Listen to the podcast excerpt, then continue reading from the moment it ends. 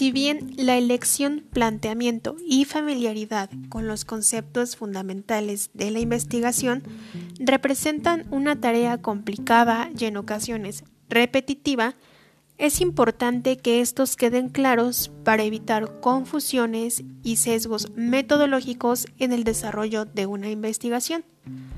Uno de estos conceptos es el dato, el cual en sí mismo representa una estructura ya sea natural o social que forma parte de la información recabada. Dicho término se encuentra a su vez compuesto de tres elementos, unidad de análisis, variable o variables y constructo. Veamos de qué se trata cada uno.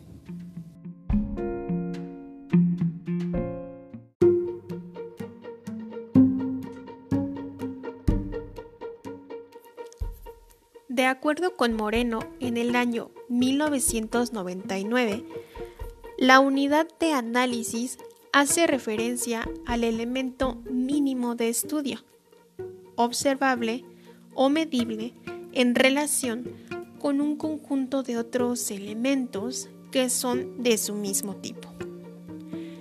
Independientemente de que la unidad considerada pertenezca a las ciencias naturales o sociales, esta es natural. ¿A qué nos referimos?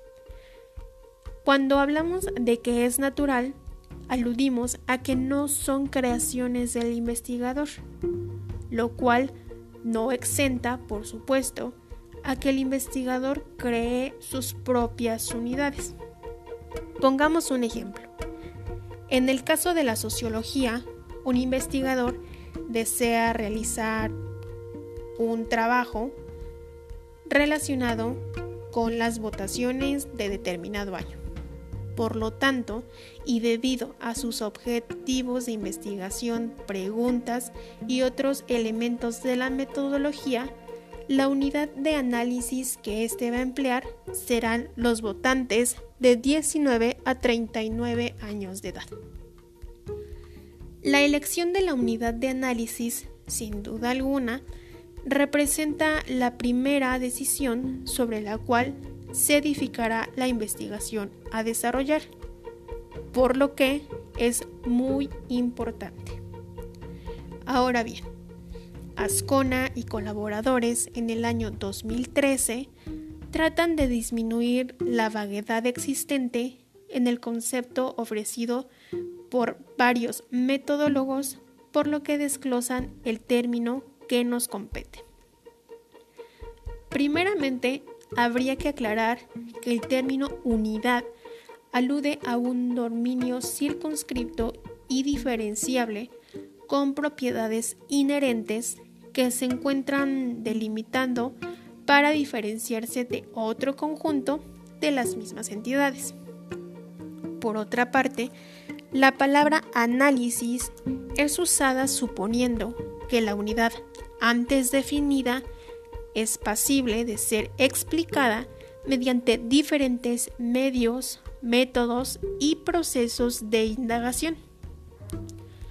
Los autores agregan que la consolidación de la unidad de análisis será posible después de haber formulado el tema, objetivos y preguntas de investigación.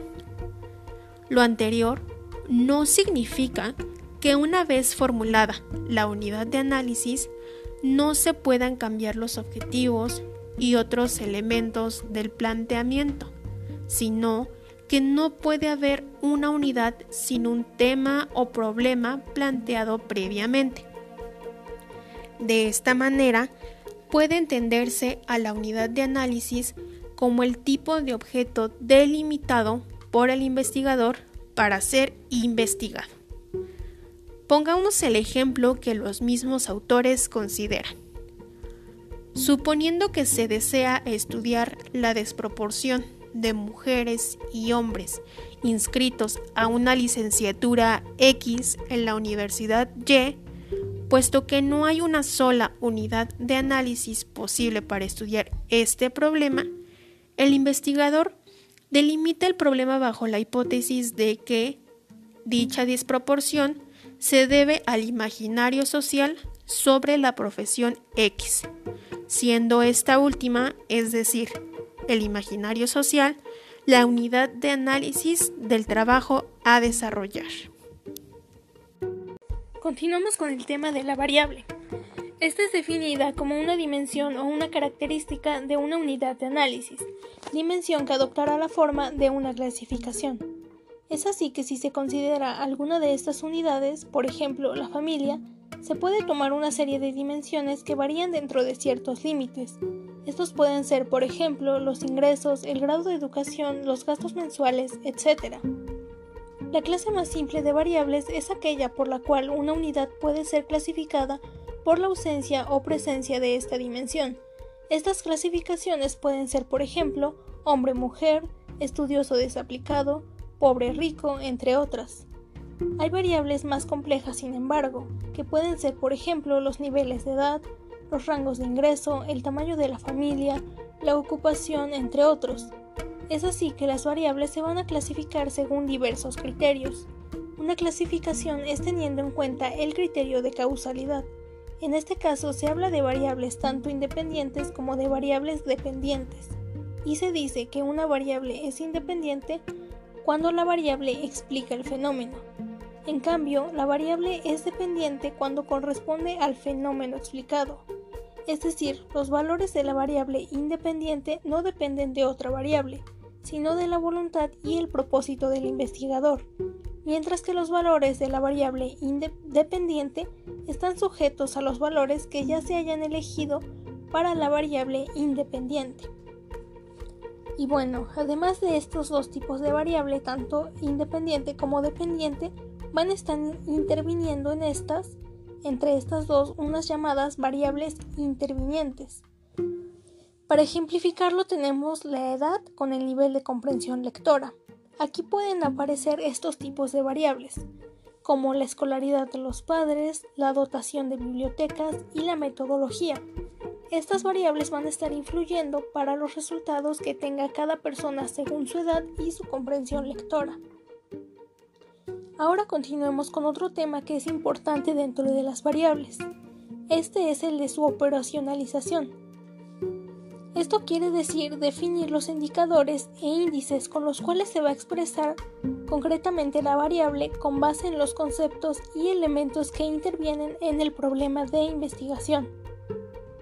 Para esto, Betancourt en el año 2000 nos dice que una variable es, operacionalizada con el fin de convertir el concepto abstracto en uno empírico, susceptible a ser medido a través de la implementación de un instrumento.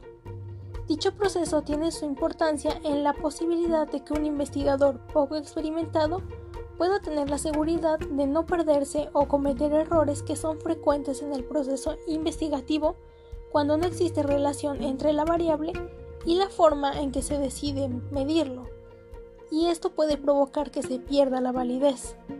La precisión así puede definir los términos y tiene la ventaja de comunicar con exactitud los resultados. podemos explicar la operacionalización de variables con un esquema que es el más común.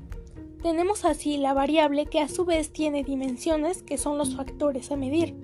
A su vez estas dimensiones tienen indicadores que señalan los elementos que permiten medir y cuantificar en la práctica el comportamiento de las variables. A su vez estos indicadores contienen índices, que son las ponderaciones o valoraciones. Para comprender mejor esto, vamos a verlo con un ejemplo concreto. En una investigación de aula cuyo tema está enfocado en establecer si el desarrollo de la capacidad comunicativa facilita la resolución de problemas en matemáticas, se van a medir la variable capacidad comunicativa y resolución de problemas, y estas se pueden operacionalizar de la siguiente manera.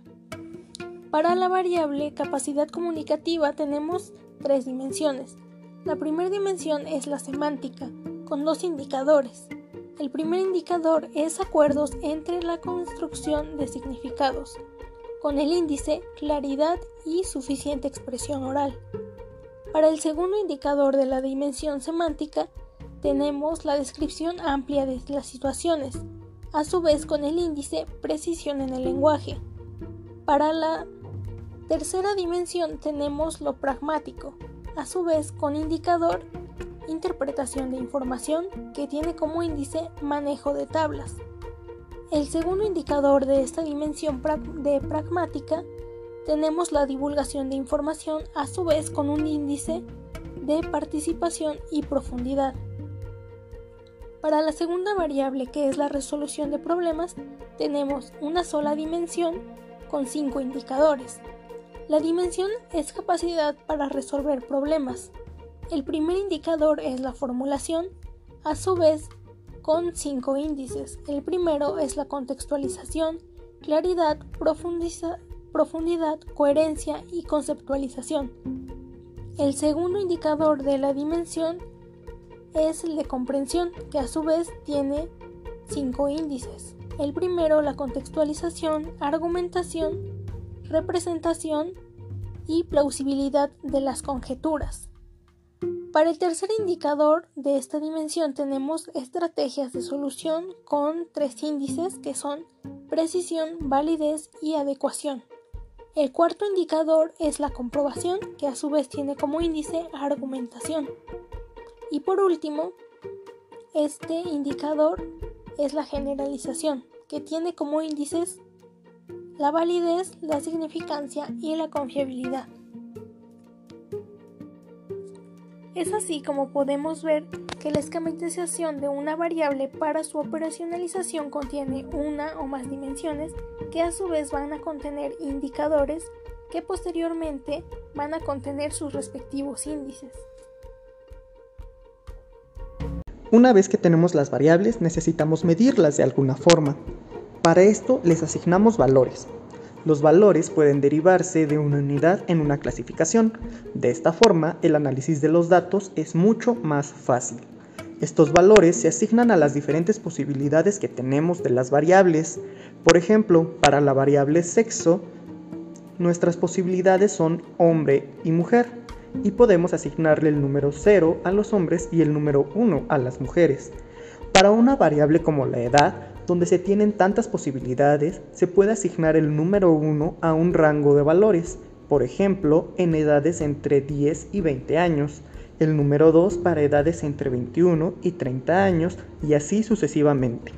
Pero no todas las variables se miden con números positivos. Algunas variables como la temperatura o el dinero se pueden medir con números negativos.